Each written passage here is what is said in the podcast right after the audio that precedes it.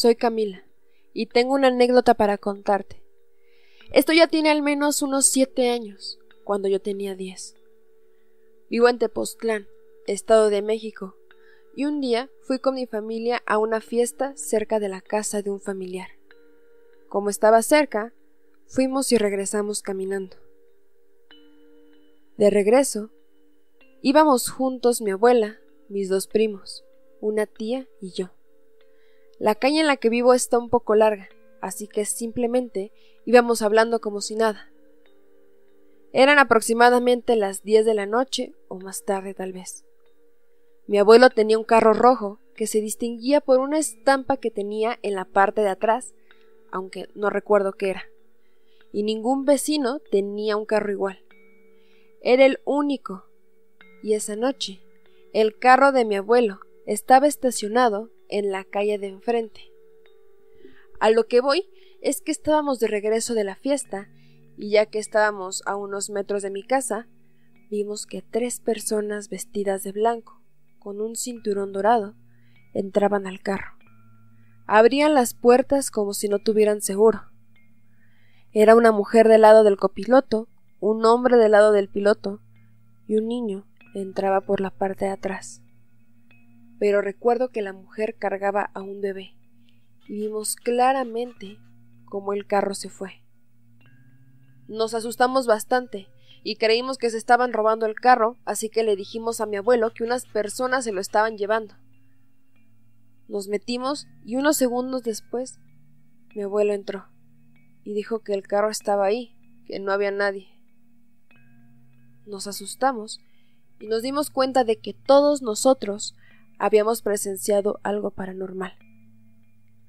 Jamás olvidamos esa noche y sigue siendo tema de conversación cada que lo recordamos.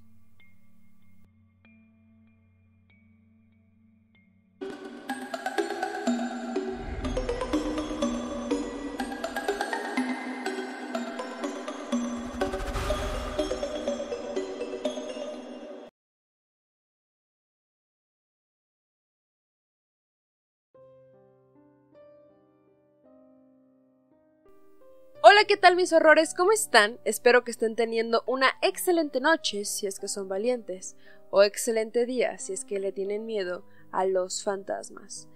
Yo soy Marley Marriaga y esta noche les traigo algo bastante diferente. Les traigo toda una recopilación de relatos terroríficos que ustedes me han mandado. Esto es porque ya llegamos a más de 10.000 suscriptores en el canal y ya casi llegamos a los 100.000 en TikTok. Les agradezco muchísimo todo su apoyo.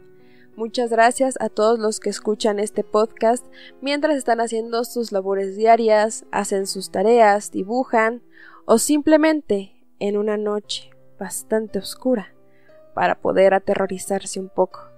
Así que este no es un podcast, es una recopilación de relatos que seguramente los va a aterrar bastante esta noche. Así que mis horrores, si ustedes están tal vez yendo en el transporte público, están haciendo sus labores diarias, o están tomando una rica taza de chocolate o la bebida que ustedes prefieran, porque aquí en la Ciudad de México está haciendo bastante calor, acabo de escuchar hace poco un podcast que les grabé en noviembre en donde hacía bastante frío y ahorita ya no queda absolutamente nada de lo que se sentía en ese momento. Así que mis horrores, sin más que decir, los dejo con estos relatos bastante aterradores. Muchas gracias por estar escuchando.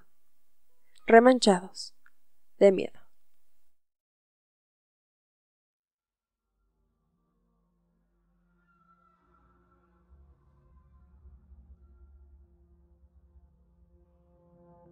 Hola remanchados. Hace un tiempo comencé a escuchar los podcasts y me han encantado. Por eso les quiero compartir la experiencia de mi abuela, que me parece bastante aterradora. Cuando era pequeña, mi abuela solía vivir en una casa antigua enorme, pero bastante oscura. Recuerdo que se entraba por un corredor larguísimo y aterrador, donde todos salíamos corriendo hasta el patio porque sentíamos que algo nos perseguía por detrás. Creo que alguna vez alguien había dicho que esa casa era una especie de portal. Esta casa tenía dos pisos, cuartos arriba y los demás abajo. Mi abuela dormía con mis dos primos en una habitación. Ella dormía con un primo y el otro dormía al lado, solo. Enfrente de la cama de mi abuela había una estatua de la Virgen María, la cual, de repente, la empezó a encontrar de espaldas durante unos días. Al principio pensaba que era una travesura de mis primos, y por eso ella siempre la volvía a su lugar. Ella me dijo que lo que le parecía más raro era no encontrar señales de pisadas o hundido en la sábana, pues para poderla mover, mis primos debían subirse a la cama. Un día, mi abuela se cansó de voltearla y le reclamó a la mamá de mis primos sobre ese asunto para que ella los regañara. Sin embargo, ella le respondió que no podían haber sido ellos, porque habían estado junto a ella jugando todo el día. Esa misma noche, como a la una de la madrugada, mi abuela se quedó despierta leyendo un libro porque no podía dormir. A la luz del televisor que había dejado encendido y que en ese entonces se quedaba la pantalla en líneas de colores cuando se acababa la emisión. Comenzó a escuchar unos cuantos pasos pesados que subían por las escaleras y se dirigían hacia su habitación. De repente, la puerta comenzó a abrirse lentamente y ella vio como una sombra altísima, con luces rojas como ojos, entraba. La sombra, al parecer, no se había percatado que ella seguía despierta y se dirigía concretamente hacia la Virgen. Lo más perturbador, según mi abuela, no era la apariencia enorme de la sombra, sino que, al ver hacia el piso, se podía entrever lo que parecían unos cascos de caballo o cabra, que era lo más visible que tenía. Mi abuela, asustada, miró a mis primos para asegurarse de que todos estuvieran bien dormidos. Afortunadamente, ellos dormían con la cabeza bien cubierta, así que ese monstruo no podía verles. Mi abuela intentó orar, pero las palabras no salían de su boca. Aquellos rezos que hacían desde niña se le habían olvidado. De inmediato, el monstruo se percató de su presencia y mirándola, con esos ojos rojos llenos de fuego, se burló de ella a través de su mente. Era una voz asquerosa que le taladraba la mente, la más repulsiva. Ella agarró el escapulario y le dijo que se fuera, y poco a poco fue balbuceando las oraciones lentamente para no olvidarlas. El demonio se desvaneció, no sin antes amenazarla, diciéndole que vendría por ella algún día. Espero que te haya gustado el relato. La verdad, cuando mi abuela me contó esta historia, se me puso la piel de gallina. La verdad, yo no sabría qué hubiera hecho en esa situación.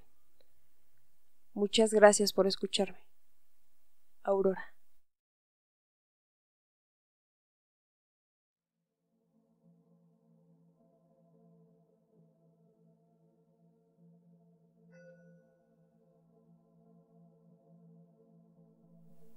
Hola, muchas gracias por aceptar mi historia. Es un poco larga, pero espero pueda relatar la historia en tu canal, ya que es un suceso que hasta ahora recuerdo perfectamente, aunque ya han pasado algunos años. Mi abuela paterna falleció el 22 de diciembre de 2009. Ella vivía en mi casa, ya que estaba muy enferma y mi papá se encargaba de cuidarla. Tiempo después, por varias razones, se fue a vivir con un tío al Estado de México. Todo bien hasta ahí. Total, que el 22 en la noche le llaman a mi papá y le dan la noticia. Él rápidamente empieza a movilizarse para ir por ella a casa de mi tío y traerla a Puebla, que es donde vivimos. Llega el 23 y la velamos en una funeraria. Cabe recalcar que mi papá tiene 10 hermanos y que la mayoría estaban presentes ahí en la funeraria cuando llegue el tiempo de comenzar el velorio. Por cierto, un velorio cristiano, ya que ellos son cristianos, el pastor, quien era mi tío, hijo de mi abuela, se levanta y empieza a orar y a cantar alabanzas con una guitarra. En ese momento, unos perros que se escuchaban en el portón del patio de la funeraria comienzan a ponerse muy inquietos y a ladrar muy fuerte. Se escuchaba como si se azotaran en el portón, queriéndose meter a la sala donde se estaba velando a mi abuelita. Todos nos quedamos atónitos ante la situación, ya que era algo muy inusual. Total. Como se pudo, se terminó la oración y los perros se tranquilizaron y todo normal. He de decir que unas horas antes de esto, es decir, ese mismo día que fue velada mi abuelita, pero en la tarde, horas antes, yo estaba en mi casa junto con mi hermana y una tía. Estábamos poniendo las cortinas del cuarto de mis papás, ya que un día antes mi mamá había lavado las ventanas, así que toda la casa no tenía cortinas. Mi habitación, que tenía dos camas, que era uno mi cama y la otra era la cama de mi abuelita, que usaba cuando se quedó viviendo con nosotros. Ella dormía conmigo en mi cuarto, el cual estaba al lado de la habitación de mis padres. Estábamos poniendo las cortinas cuando escuchamos que quieren abrir la puerta de mi cuarto.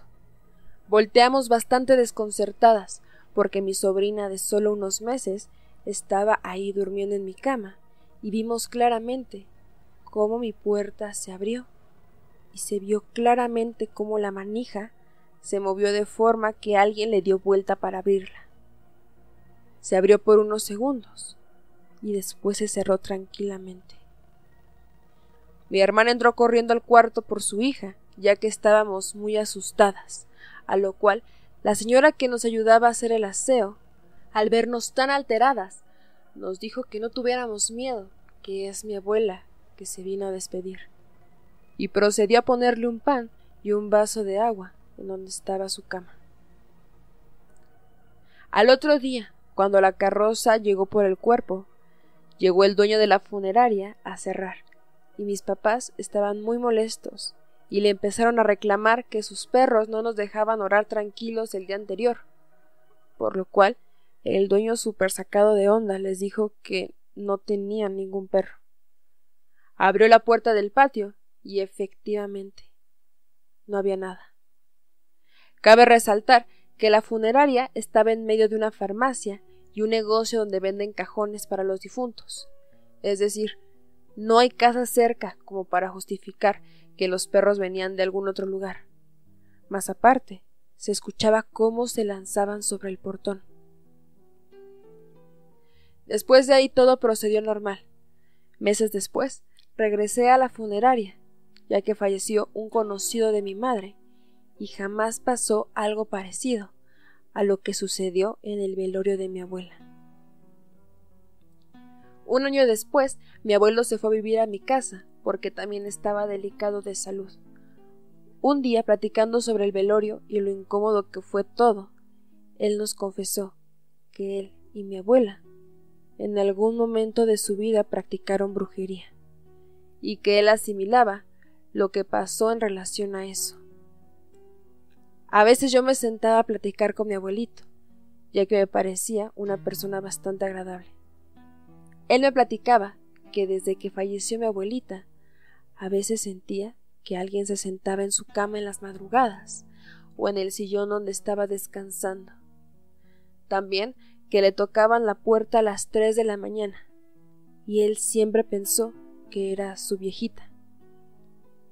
Total, que un año después también falleció. A él lo velaron en su casa.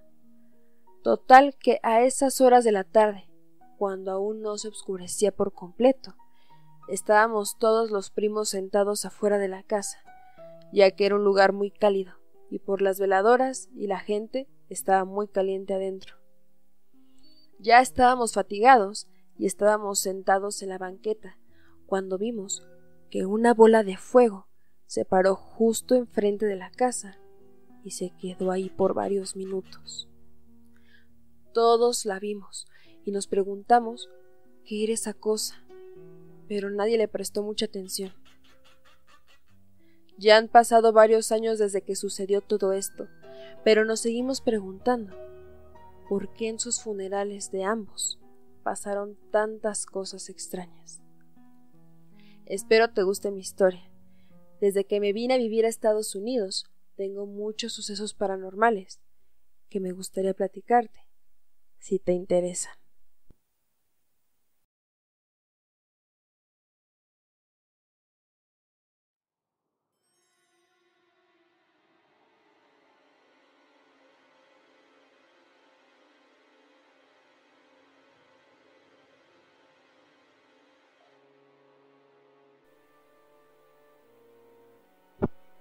Hola, buenas noches. Yo te sigo y acabo de ver tu historia del taxista. Tengo una historia parecida que nos contó mi papá, que le pasó cuando iba de regreso del trabajo. Mi papá rola turnos. Cuando le pasó esto, estaba en el segundo turno. Salía de casa al mediodía y regresaba casi a medianoche. Cuando regresaba en el crucero para entrar al pueblo, tomó un taxi. Subió él y otro pasajero, pero el otro iba a un lugar distinto. Mi papá se subió en la parte delantera del taxi, como copiloto. El taxista le dijo a mi papá que si lo acompañaba a dejar al otro pasaje y lo llevaba hasta su destino después, y él accedió.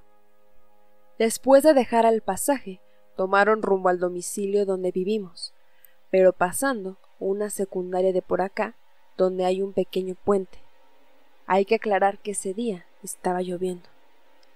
Antes de pasar el puente, subió una pareja de novios y el chofer siguió el camino. Un par de minutos más tarde, después de platicar un poco, mi papá se percató que ya no estaba la pareja de novios. El chofer le dijo que era imposible, ya que no se había detenido. Volteó la mirada y ya no había nadie más en la parte de atrás del taxi.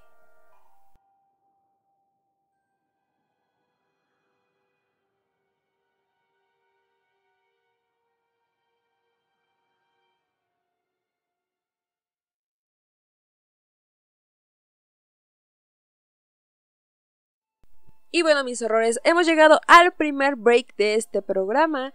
Vayan a el refil de su bebida, al baño o manden ese mensaje de texto que tanto les urge. De paso, le mando un saludo a Jessie, que es la persona que me mandó la última historia. Y de paso, le mando un saludo a Hidalgo. De igual forma, le mando también un saludo a las dos suscriptoras que me mandaron las historias que acabo de relatar. Una es Aurora y la otra es Camila. Les mando un abrazo enorme, espero que estén muy muy bien. Y mis horrores, aprovecho también para pedirles que se suscriban a este canal y activen la campanita de notificaciones. De igual forma, no olviden darle like a este video porque si ustedes le dan like a este video y me comentan, a mí me aparece en mis estadísticas que ustedes quieren más recopilaciones de historias de terror, así que si les están gustando este video y estas historias, no olviden darle like y dejar su comentario. Sin más que decir mis horrores, vámonos con la última parte de estas historias. Muchas gracias por estar escuchando. Remanchados de miedo.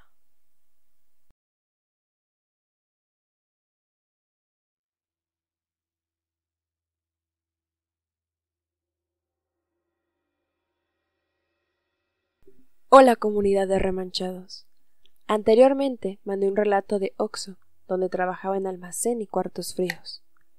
De manera curiosa, tuve que entrar a otro Oxo por necesidad, y cabe la casualidad de que ahí entré igual de almacén y cuarto frío. También miré cosas y escuché experiencias de las mujeres de piso y cajas. Mientras trabajé ahí, no me había pasado nada, pero con el tiempo comenzó a cambiar la cosa.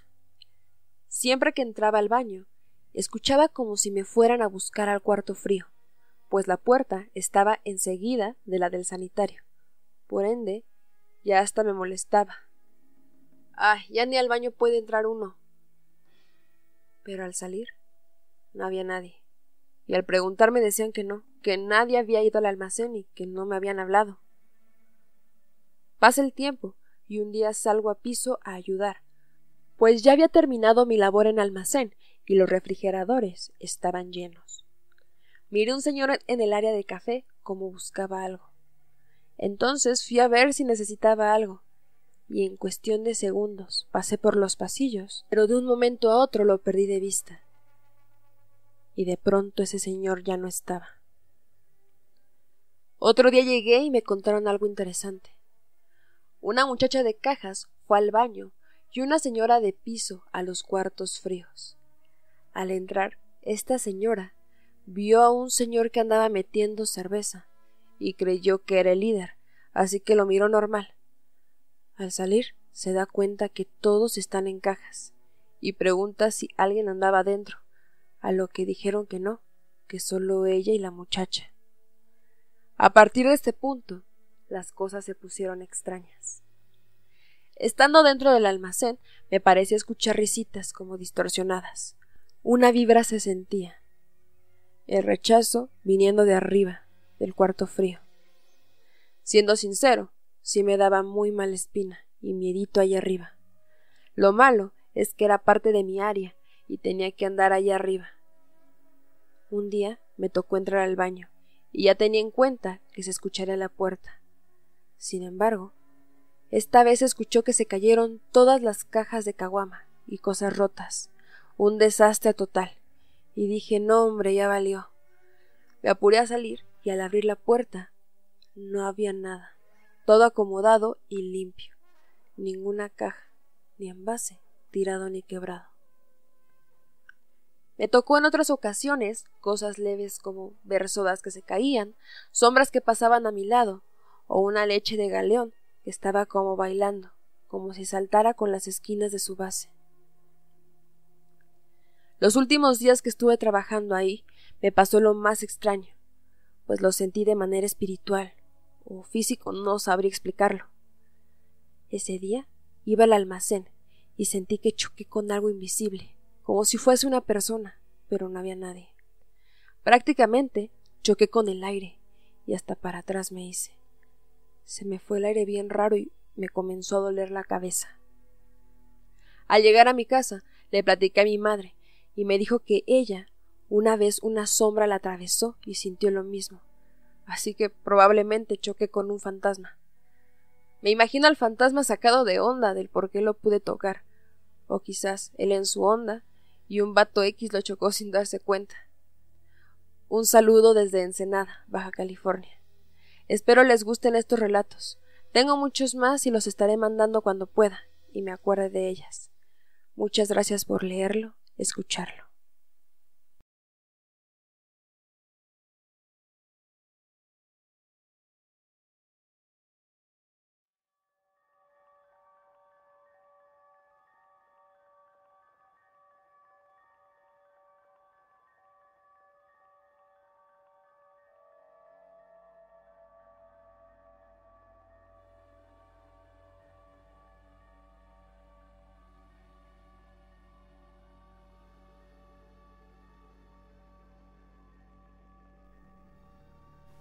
Pues una vez perdí dos horas de mi vida y sigue siendo para mí un misterio de qué fue de ellas. Estaba en la escuela con unos amigos platicando sobre una serie o algo. Ya en la hora de salida, enseguida estoy sentada en mi sala con el control remoto de la tele. Estaba subiendo el volumen. Me saqué un montón de onda porque no sabía cómo había llegado ahí. Mi mamá estaba poniendo la mesa Volteo y le pregunto ¿Hace mucho que llegué? Ella se ríe, y supongo que mi cara era de un total desconcierto, porque se pone seria y con duda me dice Sí, tienes como media hora. Volteo hacia abajo y me di cuenta que incluso me había cambiado de ropa. El caso es que no sé qué pasó en la hora y media que hacía a mi casa, ni en la media hora que llevaba en mi casa. Mi mamá me dice que incluso llegué y platiqué con ella. Unos días después me estaba poniendo una pulsera y me di cuenta que una cicatriz que tenía en el dorso de mi mano izquierda ya no estaba. Soy morena y todas las cicatrices que me hago se notan. Esa cicatriz era blanca y de unos cinco centímetros de largo. Me extrañé y revisé mi rodilla derecha, y la cicatriz que tengo desde niña sigue ahí. También una vez me pasó que estaba teniendo un sueño vívido, en donde volaba. Esa vez me quedé dormida por la tarde en casa de mi abuelita, en un cuarto donde había dos camas, y entre las dos cabía exactamente una silla. Y como toda persona normal, estaba sentada en la silla, medio sueño, y me recosté poniendo la cabeza en una de las almohadas y las piernas en las almohadas de otra de las camas. Estaba dormida y en mis sueños sabía que estaba soñando y por eso decidí volar. Pero una voz me dijo que tenía que volver y yo dije a la voz que no iba a poder llegar. Iba cayendo y veía como todo en el piso se hacía más y más definido. Veía mi cuerpo a través del techo de la casa de mi abuelita y le gritaba Muévete mientras mi caída era más y más rápida y sabía que iba a caer lejos de mi cuerpo. Me despertó un dolor en mi rodilla. Estaba de pie entre las dos camas. Mi hermana me veía asustada. Según me explicó, de donde estaba acostada, di un brinco de largo de la cama. Cabe mencionar que no soy una persona atlética. Supongo que mi miedo de caer fuera de mi cuerpo en mi sueño me hizo hacerlo. Sigo sin tener idea de qué pasó.